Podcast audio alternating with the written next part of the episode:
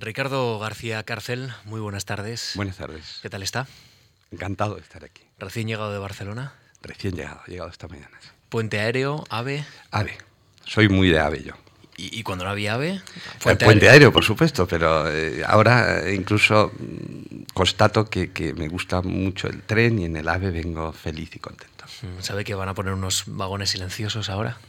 Sí, y creo que también por el, efectivamente intentando evitar las, las llamadas, ¿no? las llamadas sí. de teléfono, sí. Efectivamente es uno de los problemas que tiene el AVE actual, sí, la pasión por los móviles. ¿Lee o, o trabaja a bordo del AVE? Eh, eh, de todo, hay veces que, desde luego, lo que no hago habitualmente es eh, ver las películas. Normalmente el auricular no, no lo uso, ¿no? Pero pero sí, efectivamente hay días que estoy muy cansado, no trabajo, pero normalmente siempre aprovecho el tiempo, las tres horas o dos horas y media la, la suelo amortizar bien. Y si no, uno puede ver el paisaje a 300 por hora, que es una experiencia. Eh, efectivamente, un paisaje muy borroso, ciertamente. a toda velocidad. Gracias, eh, Ricardo, por acompañarnos en una nueva sesión de Memorias de la Fundación. Gracias también a, a todos ustedes por haberse acercado hasta este Salón Azul de, de la sede de la Fundación Juan Marc. Y gracias, evidentemente, también a todos los que nos siguen en directo en diferido, en internet y en los dispositivos móviles de, de Marc.es.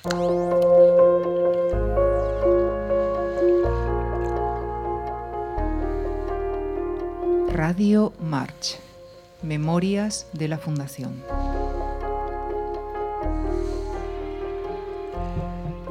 Memorias de la Fundación invita este lunes en esta tarde de, de, marzo a un pensador de la memoria histórica y de las diferentes memorias de España.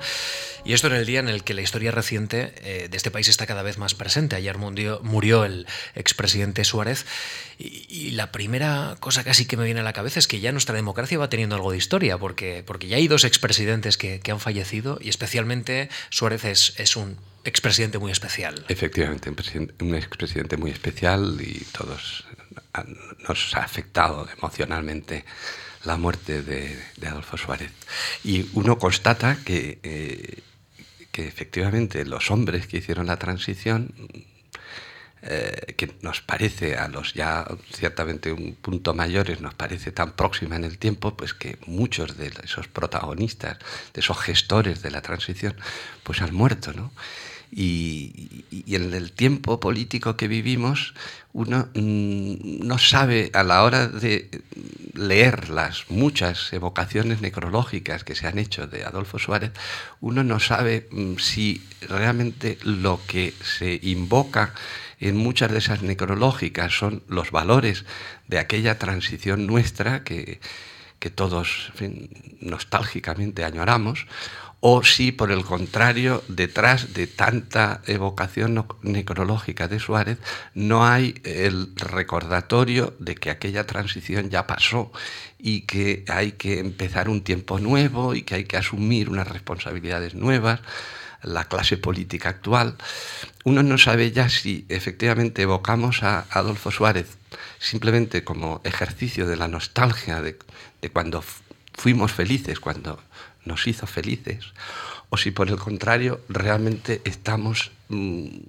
enterrando el pasado y que tenemos ahora justamente la responsabilidad de construir un futuro nuevo. ¿no?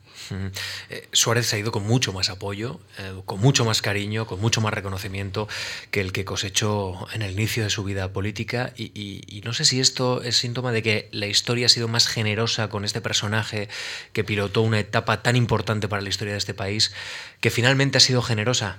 O, o, yo creo, o yo creo que ha sido, que lamentable, me gustaría creer que es así, pero me temo mucho que es un testimonio de esta España nuestra que es tan pródiga en los extremos, ¿no? en el extremo de, de, la defenestración, de la descalificación, de la devaluación sistemática, y que pasa por, por, con relativa celeridad, pasa al extremo opuesto de la veneración, de la glorificación, de elevar la persona a los altares. ¿no? Yo me gustaría que fuéramos más capaces de controlar nuestra mesura, de, de tener mayor mesura en, sí. en, el ejercicio de las adjetivaciones, ¿no? porque nos, nos pasamos de todas, todas en, en, lo negativo y quizá también en lo positivo. ¿no? Sí. Lo que es un drama. Aparte de que en el caso de, Adolfo Suárez quizá median circunstancias personales, familiares, en fin, tragedias humanas que él ha vivido y que ha sufrido y que eh, sin duda afectan a la valoración que podamos hacer de él ahora nos afectan a todos, ¿no? porque no solo pensamos en el político, sino pensamos en, el hombre. ¿no? Mm, profesor, le, decía que, lo que es un drama, evidentemente, y hilando casi casi con esta última reflexión, es que este hombre se haya ido eh, prácticamente sin publicar una línea de ese tiempo tan, tan importante, tan mm. convulso, eh, que esa degeneración neurológica tan grave haya borrado eh, ese rastro, esa experiencia única que, que solo la vivió él, y también quizá el rey, pero, pero él, desde luego, en, en la arena política. y esto es un drama también. Sí, tienes razón, porque efectivamente eh, la transición política ha tenido muchos narradores, es decir, que si contamos el total de memorias personales, de lo, contando lo, bien, porque uno escribe memorias siempre, por supuesto, para contar lo bien que lo hizo, nunca para, para hacer autocrítica, ¿no? Hay muchísimos relatos, de, digamos, de los, de los gestores de aquella transición. Y efectivamente un hombre tan clave, tan fundamental, sin duda, en, tan protagonista de esa transición como fue Adolfo Suárez, no, nos ha dejado memoria. Pero no sé si ha sido tanto por, por la peripecia de su enfermedad o es que él realmente, no sé, eso siempre nos quedará esa incógnita, quizás su, su hijo, sus hijos nos lo podrían decir, si efectivamente eh, su silencio eh, se debe a la enfermedad o se debe realmente a que fue un hombre que... Eh, que cuando acabó retirándose finalmente de la política mm, no tenía el menor interés en, en, hacer constar lo, bien que lo hizo. ¿no? Y, desde ese punto de vista, si echamos de menos, es un, es un hecho indiscutible. Hay un vacío, nos hubiera interesado mucho saber qué, cómo lo vio él, ¿no? cómo lo contó él. Mm. Nuestra democracia es, es, muy joven y apenas ha dado, a crear, ha dado tiempo a crear mitos. Y usted ha reflexionado mucho, mucho sobre esa construcción de los mitos históricos. No sé si la transición, la misma figura de, de, de Adolfo Suárez, se ha constituido en sí mismo como un mito. Hoy había un periódico que titulaba cinco columnas así, eh, Muere el mito de la transición. Otro diario eh, titulaba, lo titulaba algo así como símbolo de la transición.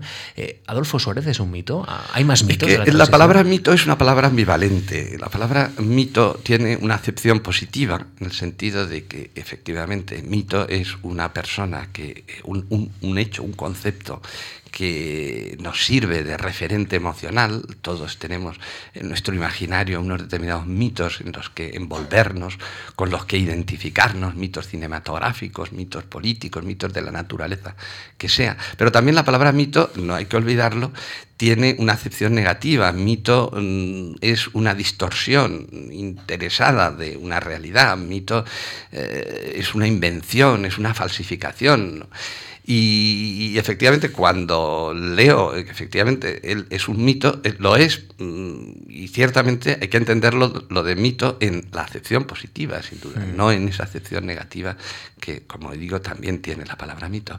Pero bueno, eh, eh, quizá lo que hay también es que el, hay que disciplinar el imaginario, porque detrás de, la atribución de mito al, al presidente Adolfo Suárez, también hay algo que es muy, muy nuestro, muy español, que es la fascinación por la España que no pudo ser, la fascinación por las hipótesis contrafactuales. Es decir, hoy día a los españoles, pues cuando hablamos del mito de Adolfo Suárez, no solo nos estamos refiriendo a lo que él hizo, a las virtudes, a los méritos que él hizo al llevar adelante esa dificilísima transición, sino a, pensando, especulando en cómo hubiera podido ser España si efectivamente aquella audacia que le caracterizó a Adolfo Suárez la pudiéramos, se hubiera podido seguir vigente en la política de nuestro tiempo.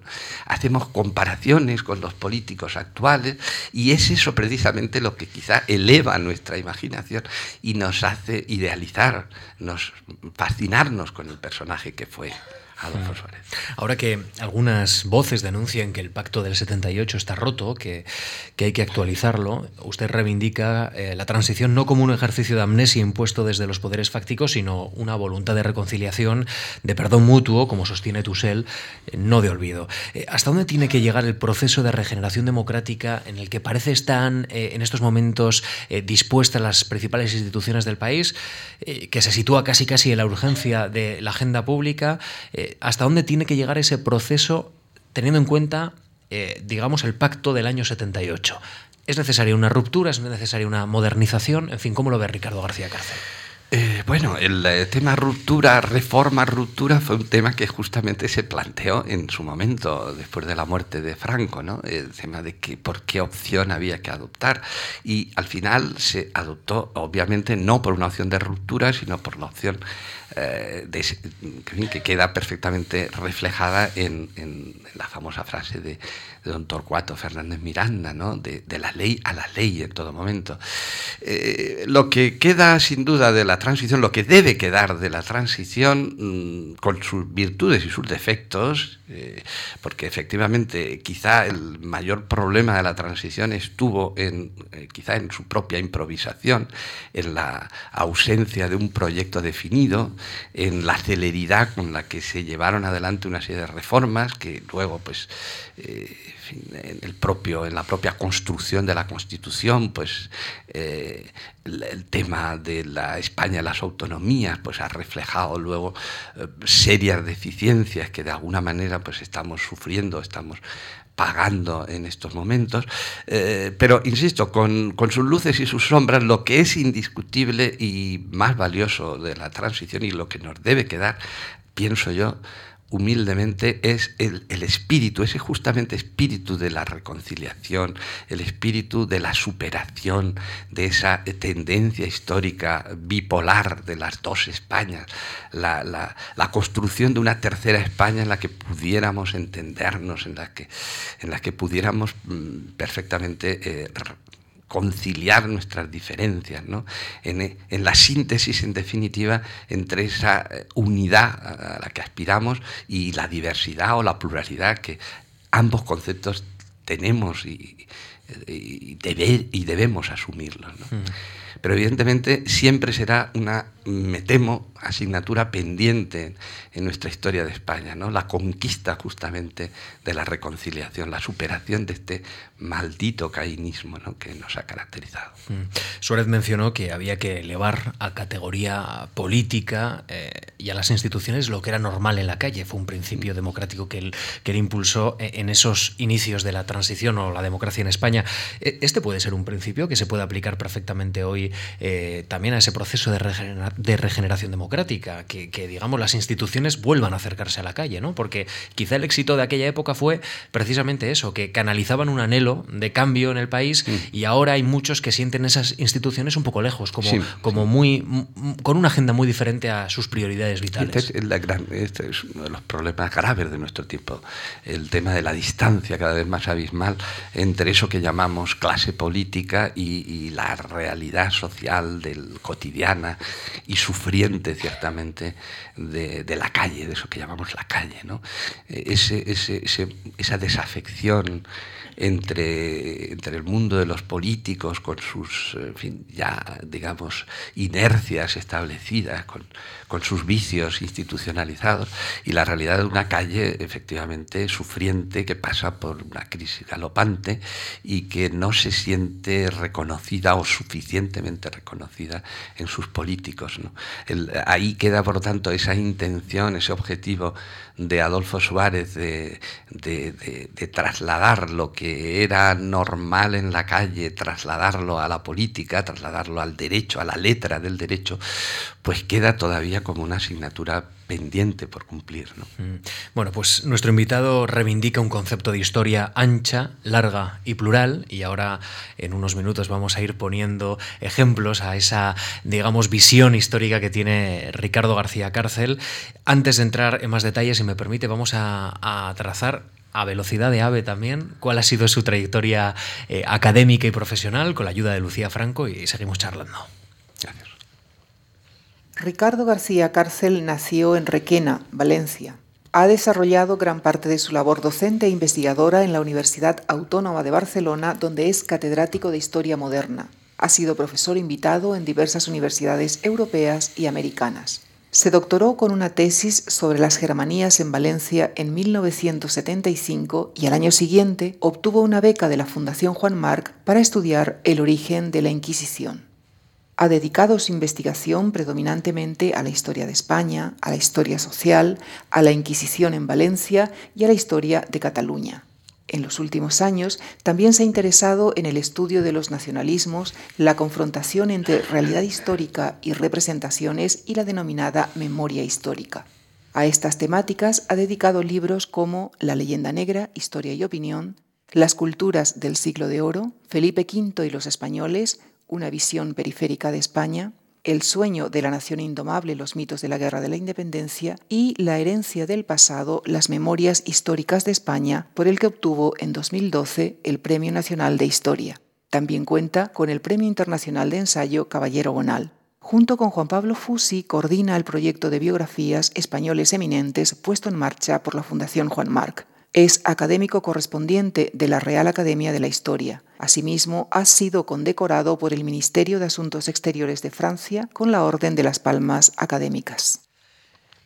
Preparando la entrevista, eh, empecé a pensar que, una persona que, ha sido condecorado por el Ministerio de Asuntos Exteriores de Francia con la Orden de las Palmas Académicas le tiene que gustar Francia. Así que, eh, como esto le ha ocurrido a muchos profesionales de, su generación, vamos a escuchar una traslación del ambiente francés a, España, con la voz de una de nuestras mejores cantantes, Sole Jiménez, Soledad Jiménez, que también es valenciana. Vamos a, a que ella nos ayude a evocar un poco más esta conversación y seguimos hablando.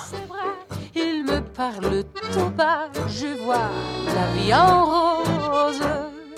Il me dit des mots d'amour, des mots de tous les jours, et ça me fait quelque chose. Me voy a quedar un momento eh, en esa colección de españoles eminentes de la Fundación Juan Marc, la, última de las obras publicadas este mismo mes de Josep eh, Pérez, se titula Cisneros, el Cardenal de España. Eh, yo le quiero preguntar, ya que usted coordina con Juan Pablo Fusi este proyecto tan interesante, ¿cómo puede ayudar a la sociedad actual la recuperación de grandes nombres de nuestra cultura? Y estoy leyendo, por ejemplo, Unamuno, Baroja, Ortega y Gasset, Emilia Pardo Bazán, por citar solo algunos de lo que me imagino vendrán todavía. Sí, esta es una idea de Javier Gomá que efectivamente digamos que ha, promovido el, concepto justamente de, ejemplaridad, de ejemplaridad eh, en general y especialmente aplicada a España. Es decir, la colección nace precisamente con la voluntad de recordar los referentes eh, culturales, políticos de nuestra historia, no reyes, no políticos, no políticos profesionales, sino mm, personas que efectivamente han dejado unas secuelas, eh, unas huellas visibles en, el sustrato general de nuestra cultura. Y, efectivamente, a partir de esa idea, pues eh, repasamos una serie de grandes personajes y los encargamos a, su vez a historiadores que nos parecieron que podían aportar eh, una investigación nueva.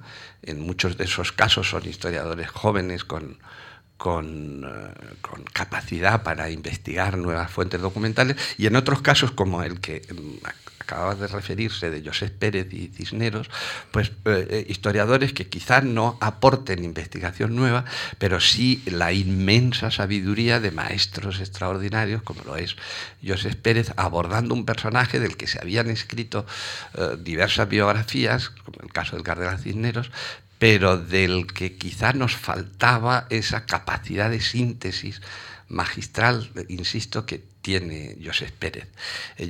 José Pérez además se reúne, no hay que olvidar ese apellido tan, tan poco francés que es Pérez, que, porque él efectivamente él es un hombre como Bartolomé Benassar y como tantos hombres del hispanismo francés, nacido en España y, y exiliado, con padres exiliados, ya no por razones políticas, sino en muchos casos por razones económicas, a Francia.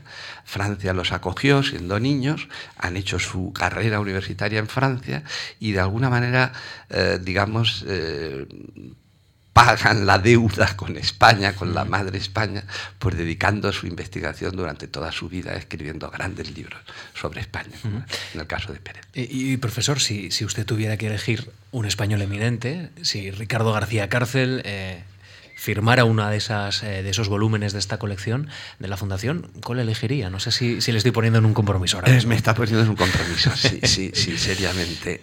son muchos personajes. He de decir que, que efectivamente desde la Fundación Marc eh, y particularmente desde Javier Gómez siempre me ha insistido a mí y a Juan Pablo Fusi como asesores de la colección para que asumiéramos la responsabilidad nosotros de abordar un determinado personaje. Eh, yo no me he atrevido nunca. Eh, Juan Pablo Fusi, nada más y nada menos que siempre ha dicho de broma, con esa ironía que, que le caracteriza a Juan Pablo, diciendo, bueno, yo, yo ya hice una biografía y, desde luego no entraría aquí en esta colección. Yo hice la biografía de Franco, ¿no? Y entonces, efectivamente, eh, yo, eh, eh, de hecho, en mi caso, yo estoy haciendo una biografía, pero estoy haciendo una biografía de un personaje que no es precisamente un español eminente, y es la biografía un personaje apasionante, que es la biografía de Don Carlos, del hijo de Felipe II, mm.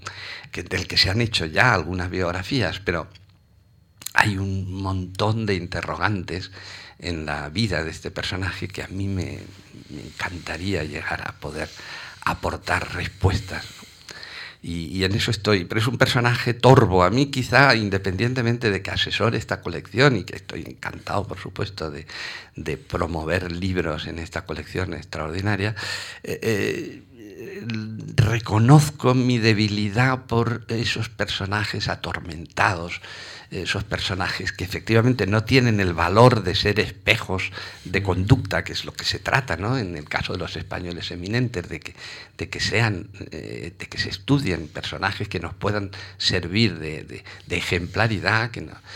No, en mi caso me encantan los personajes que efectivamente eh, desgraciados, tengo una cierta, no sé si masoquista, atracción por los perdedores históricos. Mm. Y por eso don Carlos me atrae. Cuando recibió el, premio por su ensayo sobre Felipe V, eh, dijo un compañero periodista que le gustan los personajes polémicos. Sí, claro, Felipe V tiene algo que justamente es lo que me atrae me parece bien que haya sacado el ejemplo, porque Felipe V es un maldito, o sea, Felipe V es maldito, digo, desde la óptica del mundo, del ámbito cultural del que yo procedo, en el que yo me muevo, el ámbito de la sociedad catalana. ¿no? Felipe V es un personaje absolutamente demonizado por el nacionalismo catalán.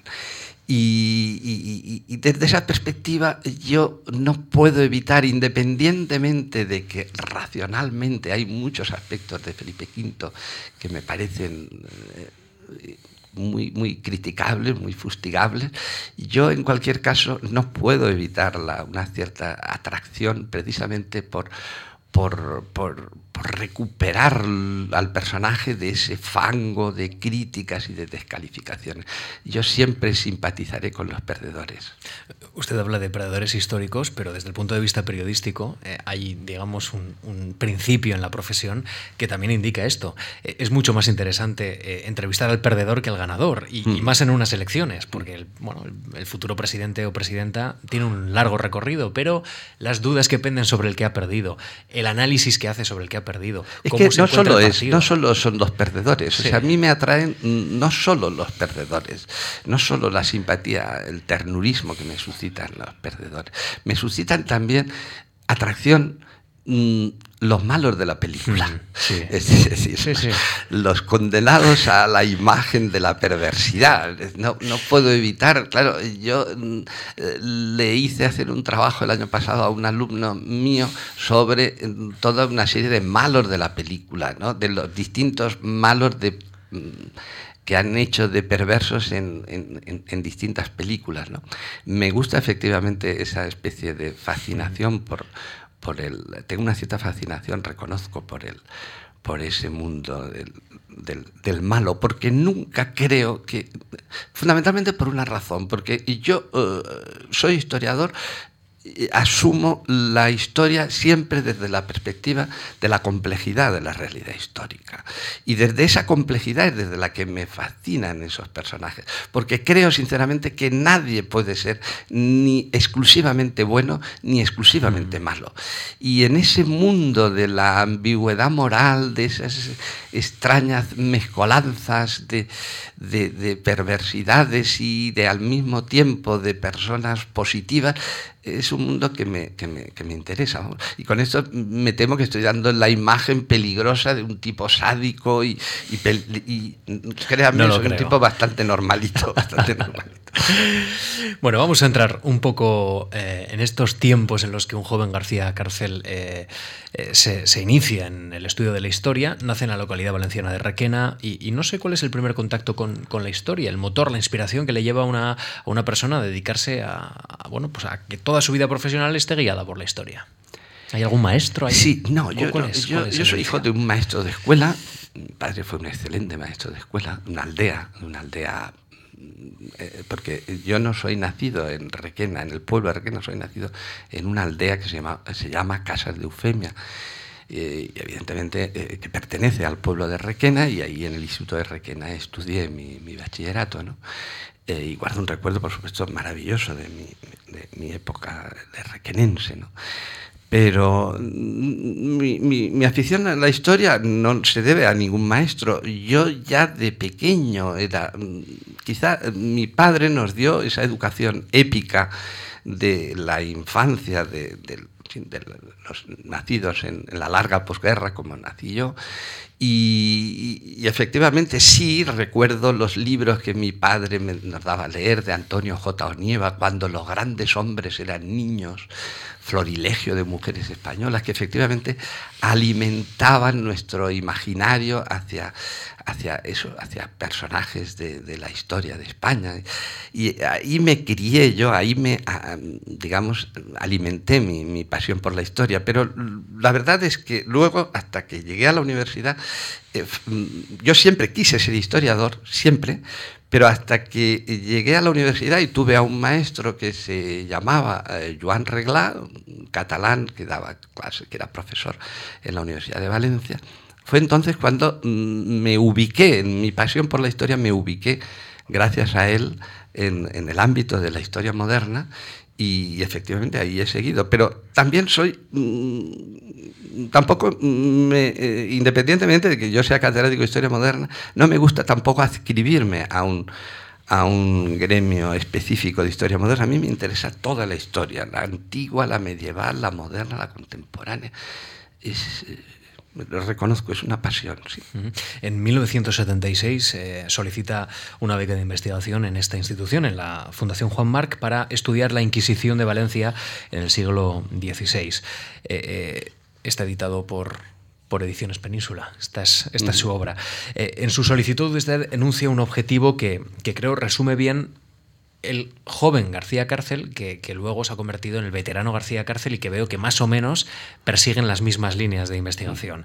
Dice, no se trata de juzgar, eh, dice en esta solicitud, la Inquisición, sino de comprenderla en función de su contexto histórico, sometido a un profundo y riguroso examen, al contrario de gran parte de nuestra historiografía que se ha ocupado de su función ideológica esa necesidad continua de, de comprender, de contextualizar, de, de, saber en suma y de saber bien, porque evidentemente si sabemos equivocadamente, pues sí, vamos a ver, yo, yo efectivamente pedí eh, la beca en su momento, que me concedió muy generosamente la Fundación Marc, eh, para estudiar la Inquisición. Yo había hecho mi tesis doctoral sobre la Germanía de Valencia, en, la, en, el archivo del Reino de Valencia yo había encontrado una documentación, estudiando la tesis sobre la Germanía, había encontrado una documentación mm, inédita sobre la relación de bienes confiscados de la Inquisición de Valencia. Y a partir de esa documentación pensé, mm, cuando acabe la tesis voy a trabajar sobre Inquisición, voy a trabajar sobre esta documentación. Y, evidentemente eh, lo que yo en aquel momento de joven investigador no podía eh, concebir, no, me podía imaginar, es que efectivamente, paralelamente a mi interés, repito, absolutamente circunstancial, casi azaroso, producto de un encuentro de unas fuentes documentales en, el archivo del Reino de Valencia, luego mm, constaté con absoluta perplejidad que en ese momento justamente eh, estaba empezando a gestarse en el contexto justamente de la transición política española a la que hace un momento, de la que hace un momento hablábamos, mm, empezaba a promoverse la necesidad de abordar temas que nos temas históricos que nos habían dividido a los españoles. Y, uno de ellos, sin duda alguna, uno, de los temas trascendentales era la Inquisición, porque la Inquisición había sido, de hecho, uno de los, una de las variables, uno de los factores que habían contribuido a crear un foso de separación entre las dos Españas de las que hablábamos hace un momento. Entonces, eh, el espíritu de la transición, como he dicho antes, era el espíritu de la reconciliación.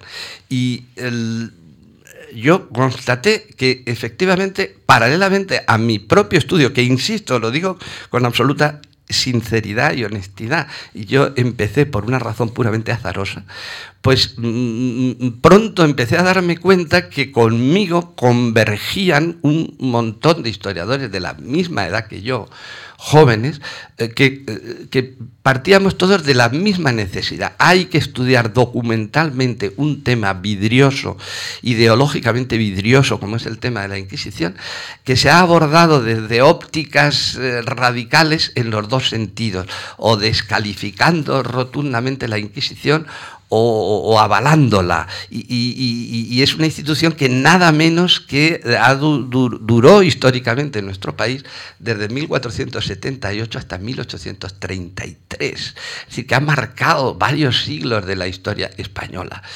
Y los ha marcado en un caso porque se consideró que, evidentemente, es obvio que el, símbolo de la intolerancia, el símbolo de la, de la coerción, de la falta de libertad de pensamiento, pero también y eso lo descubrí también pronto, la Inquisición como, eh, como coartada, es decir, la Inquisición como coartada para justificar o para explicar, eh, como se hizo en los como hicieron algunos diputados de las Cortes de Cádiz, eh, es que por culpa de la Inquisición no se pudo pensar. Esto me parecía también completamente deforme, mm, falso el, considerar que, eh, que, por culpa de la Inquisición en España es completamente falso. Es decir, no podemos utilizar a la, a la Inquisición ni de desde una óptica ideológica radical eh, en, ningún, en ningún sentido.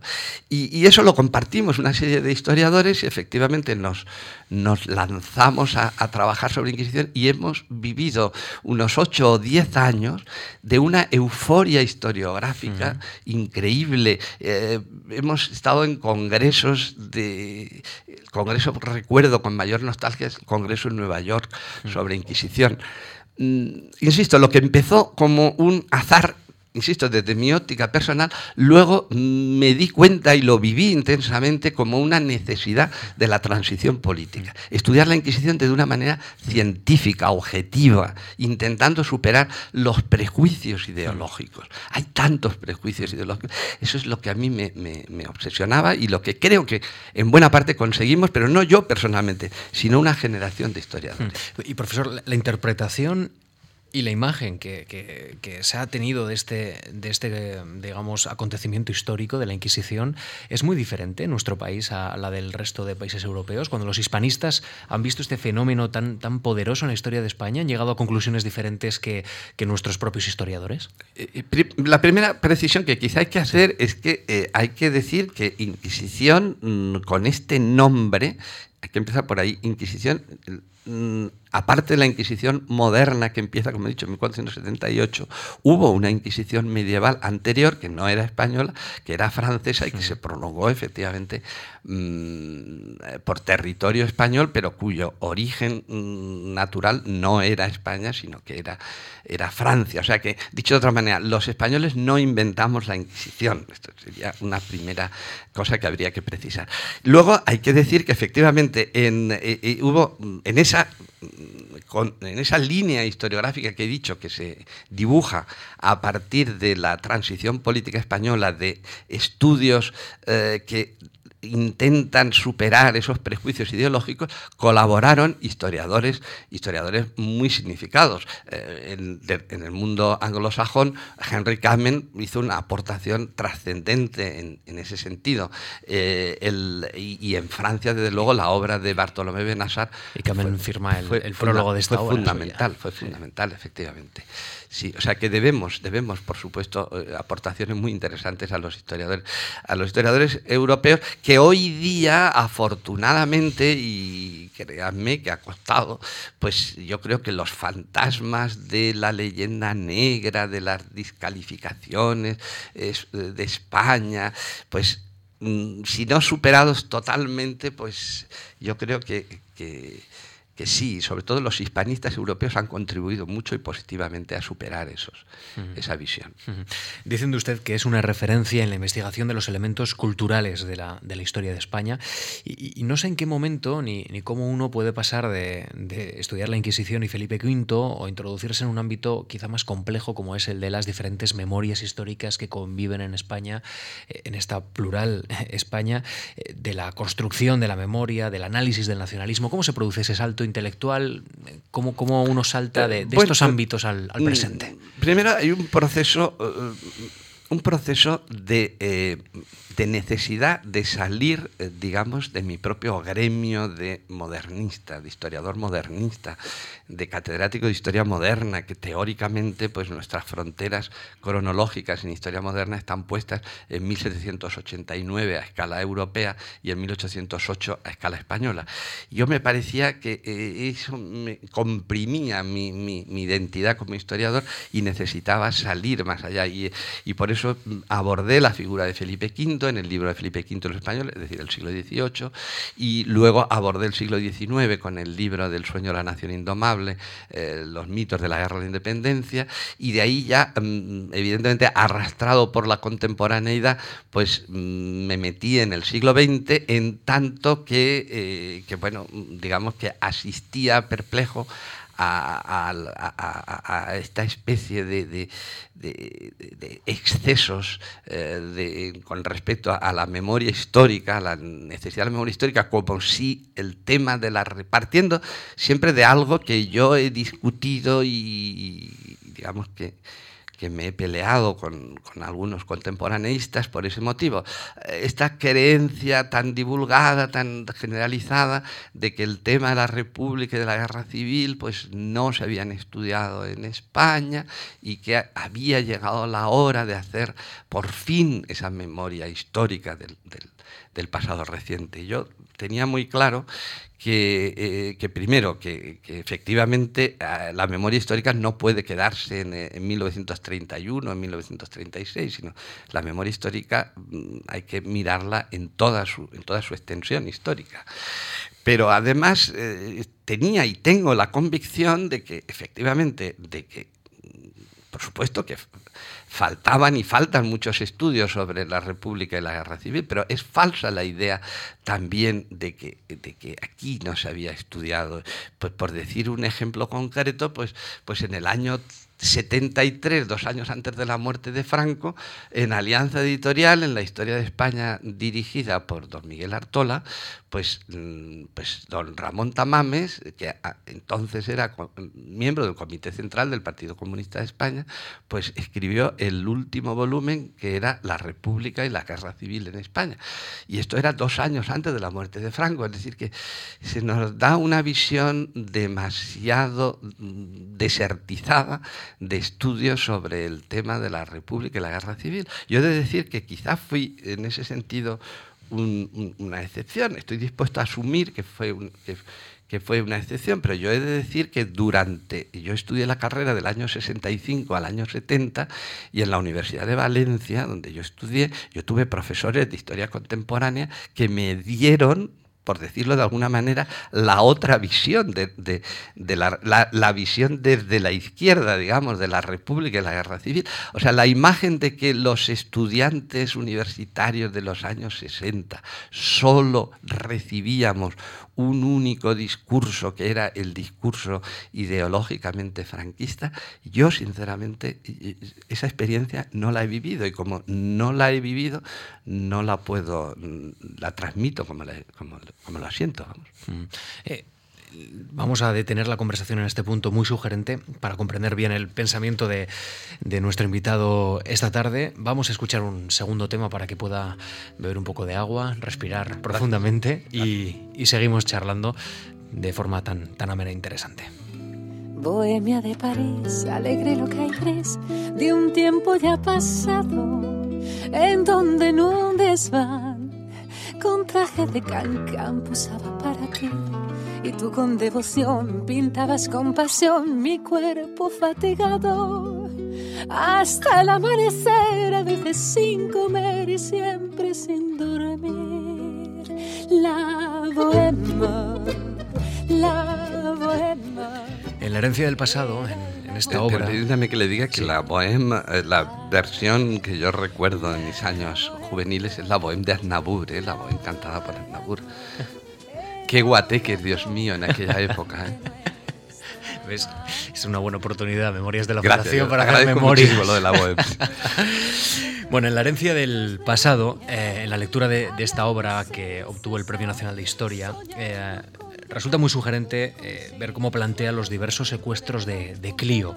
Y escribe una frase, desde mi punto de vista, eh, dilapidaria sobre la construcción de un pasado que siempre otorga la razón a quien lo gestiona desde el poder. Dice, no sé si esto necesariamente para construir una memoria de España más o menos unitaria o por lo menos más o menos aceptada, eh, exige identificar bien el poder y neutralizar a, los que desde el poder están construyendo una memoria falsa. Eh, no sé si me comprende, es decir, ¿cómo podemos construir esa memoria? Hay una, que evidentemente hay dos, yo creo que el historiador hoy día, eh, los historiadores estamos sometidos a dos tentaciones fuertes. Una, eh, una tentación, una vieja, viejísima tentación, desde siempre, que ha sido la tentación del poder. O sea, el canto de sirena del poder. Los, el poder necesita, los poderes necesitan siempre eh, fabricar intelectuales orgánicos, turiferarios del sistema, mm, eh, legitimadores del sistema y evidentemente la historia sirve, la historia puede servir como argumento legitimador del discurso ideológico político que sea. Y por lo tanto, siempre es una tentación la de que efectivamente el historiador eh, pues se convierta en, puro adulador, halagador del poder, de los poderes. Eh, el, problema está en que en el caso concreto del, poder, del, poder en la España que estamos viviendo, y lo digo desde la Cataluña que vivo, el poder, claro, es un concepto que, hace años tenía una singularidad, había un único poder, un único poder ejercido absoluta o democráticamente, pero un único poder. Ahora hay muchos poderes, hay muchos poderes. Y evidentemente lo que uno vive desde la Cataluña que vive actualmente, pues es que efectivamente se está configurando una eh, historiografía muy oficialista, muy devota del poder establecido en Cataluña y que naturalmente sirve las directrices o las consignas de ese poder. Eh, eso yo lo contemplo con auténtico estupor porque precisamente mm, algunos, si no muchos, de mis mm, compañeros que fueron en su momento muy críticos con lo que significaba ser monaguillo del sistema político, del régimen franquista, y enormemente críticos con, con el sistema, precisamente por la utilización que se hacía de esa memoria oficial, pues ahora contemplo que efectivamente mm, participan eh, plenamente eh, de, de, esa mm, enorme recreación de mitos que se están viviendo. Lo diré de otra manera. los historiadores de mi generación eh, que nos educamos en la infancia, como he dicho, en mi caso concreto, pues digamos, asumiendo una serie de valores de, mitos, digamos, de la España eterna, por decirlo de alguna manera, que luego en la universidad, en los años 60, pues eh, a caballo del antifranquismo de la época, pues nos, eh, nos lanzamos a convertirnos en develadores, sacamos la espada y para justamente destruir los mitos, aquellos mitos de, de la España nacional, la que nos habíamos educado en nuestra infancia, y literalmente barrimos los altares nacionales de mitos y de referentes emocionales, pues ahora contemplamos con estupor que efectivamente los altares de, la identidad española están efectivamente, se han quedado vacíos y llenos de polvo, ¿no? Y sin embargo contemplamos que los altares, digamos, de los nacionalismos periféricos, pues están absolutamente, que no cabe un no cabe nada en el espacio referencial, eh, que están llenos de mitos, sobrecargados de mitos, y que muchos de aquellos historiadores críticos con los mitos, los viejos mitos nacionales, pues se han convertido al servicio de, de estos nuevos mitos. Yo mm, seré, espero morirme pensando así, eh, crítico con aquellos y con los nuevos mitos. Yo creo que el historiador, ante todo y sobre todo, debe reivindicar la aspiración a recuperar la realidad perdida, la realidad lo más objetiva posible. Profesor, ¿de, qué manera los ciudadanos pueden participar en, la historia? ¿No? ser un sujeto paciente de esa construcción histórica desde el poder. ¿Cómo, puede un ciudadano sentirse, eh, digamos, partícipe de la realidad, como usted eh, reivindica en estos momentos? Eh, de entrada, mm, leyendo historia. Mm, decir, que creo que de entrada leyendo historia y no solo novela histórica, porque una de las, una de las cosas que nos pasan en los historiadores es hoy una cierta envidia, un, cierto agravio comparativo al constatar el éxito extraordinario que tiene la evocación del pasado en el ámbito de la novela histórica y en cambio pues los libros de historia, salvo el caso de unos muy pocos eh, eh, extraordinarios historiadores que tienen la fortuna de escribir auténticos bestsellers, pues la inmensa mayoría de los historiadores mm, no ofrecemos un producto adecuado. Lo primero y principal que quizá deberíamos aprender los historiadores es a escribir bien nuestros relatos.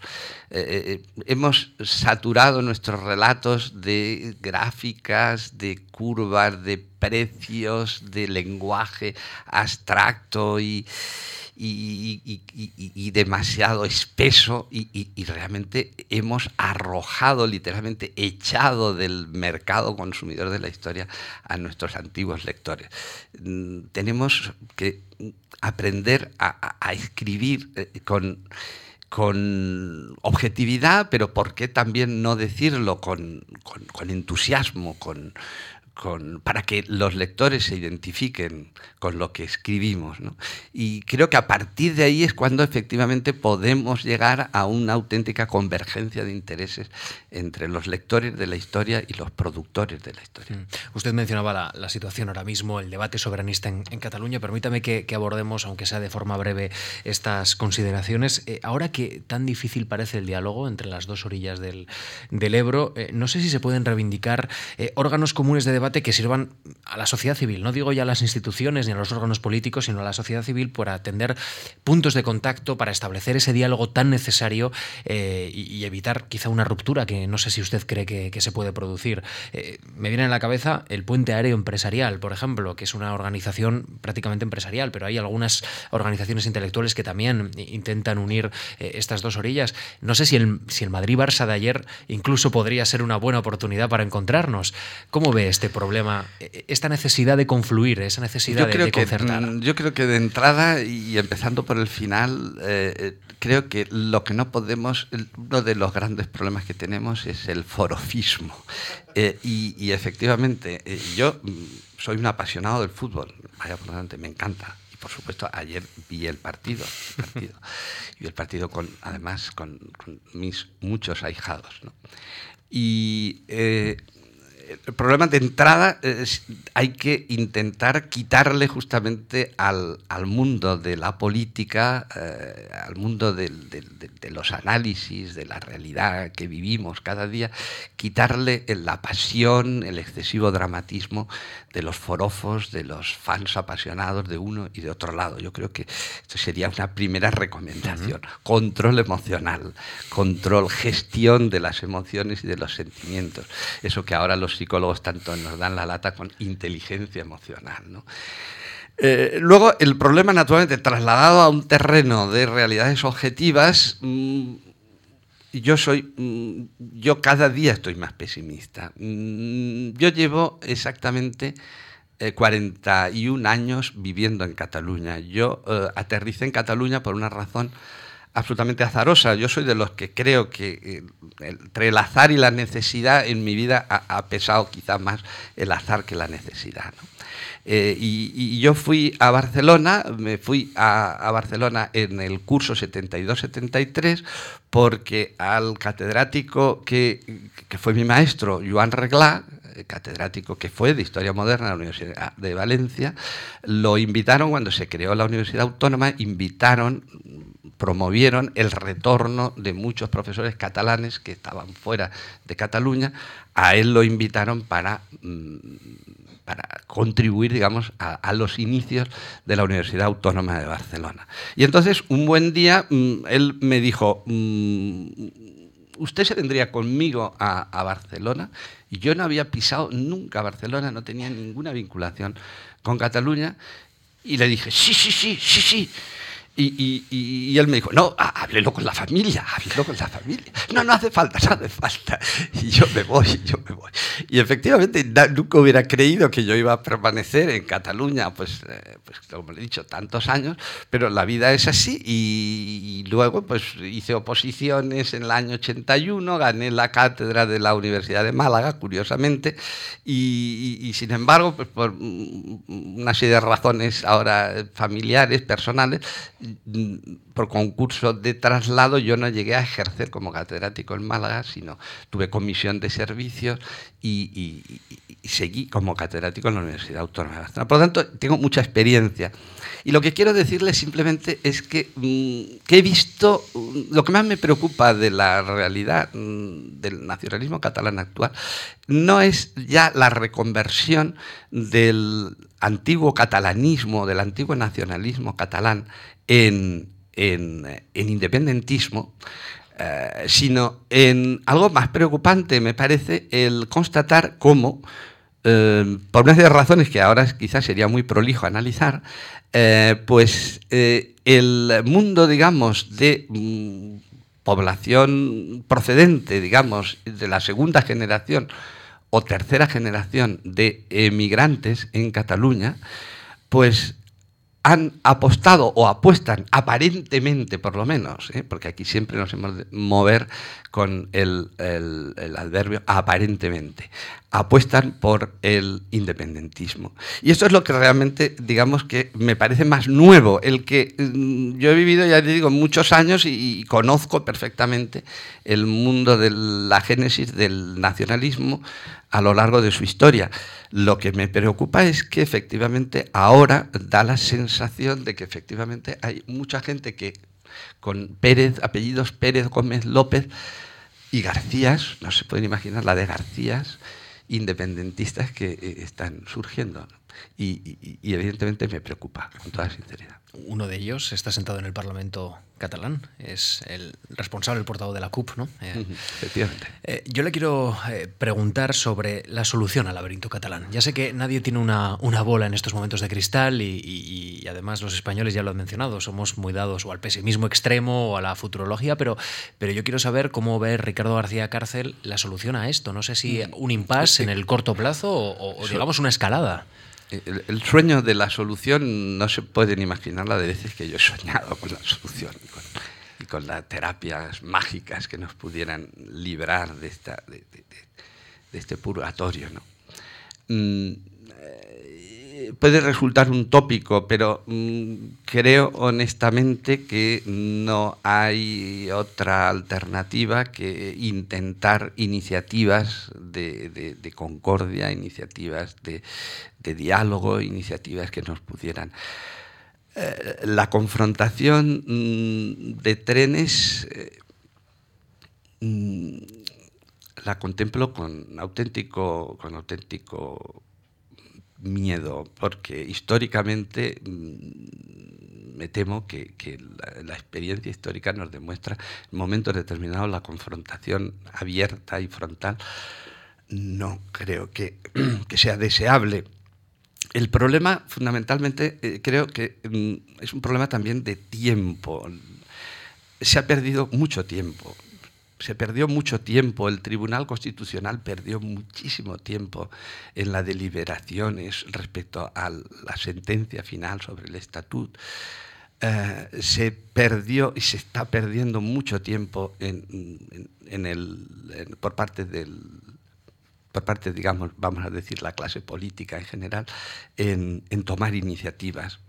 Yo, como Muñoz Machado, sostengo la idea de que el, inmovilismo no es bueno, la inercia no es buena y, lo que ocurre es que tengo la impresión que el tiempo juega en contra de los intereses del Estado. Yo soy de los que creo que la solución, los que creen o los que piensan, me parece muy, muy respetable la tesis de que la solución está en la solución valga la redundancia, de la crisis económica y que una vez nos económicamente, digamos, nos normalicemos, pasemos a un estatus de, estabilidad, esto ya se superará.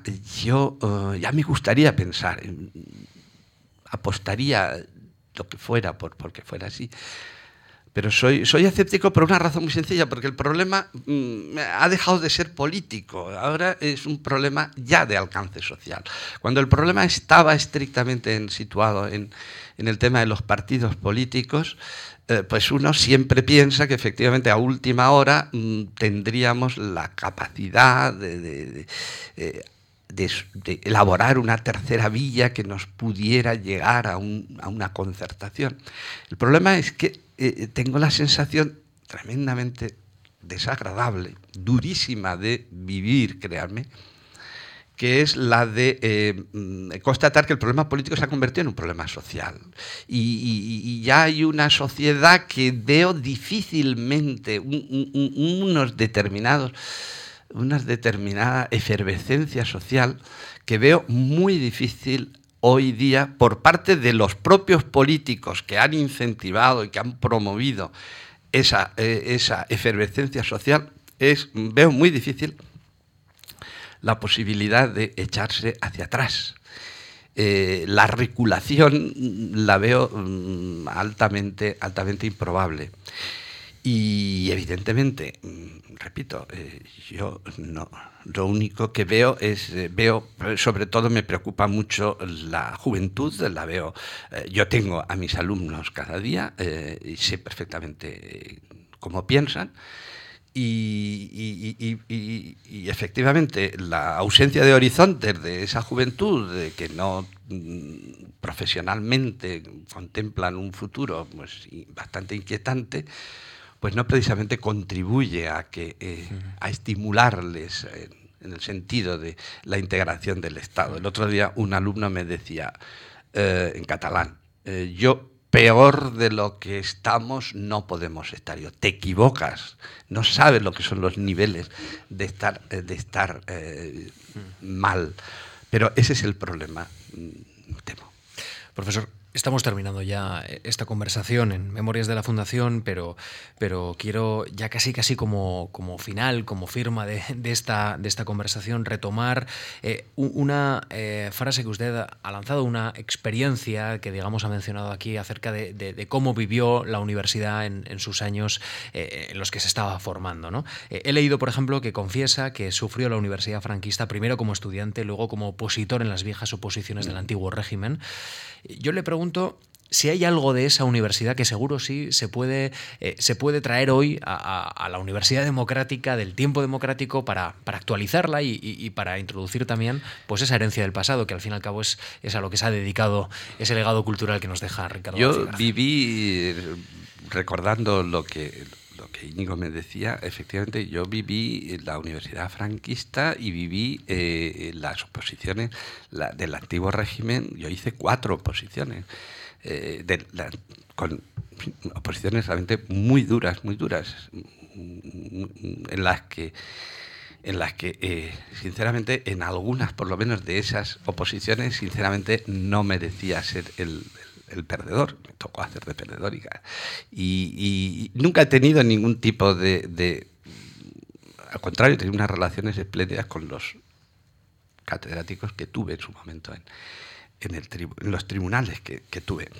Pero ¿de qué aprendí yo de la universidad? Pues mm, mm, la, ilusión del futuro. Yo, mm, pese a que me hayan visto ahora por las expresiones que les he dicho respecto al futuro de la Cataluña que estamos viviendo, que en este frente sí soy pesimista, créanme que intento justamente el yo no tengo hijos y, precisamente busco entre mis alumnos la ilusión de construir el futuro, de promover mm, el progreso de la sociedad.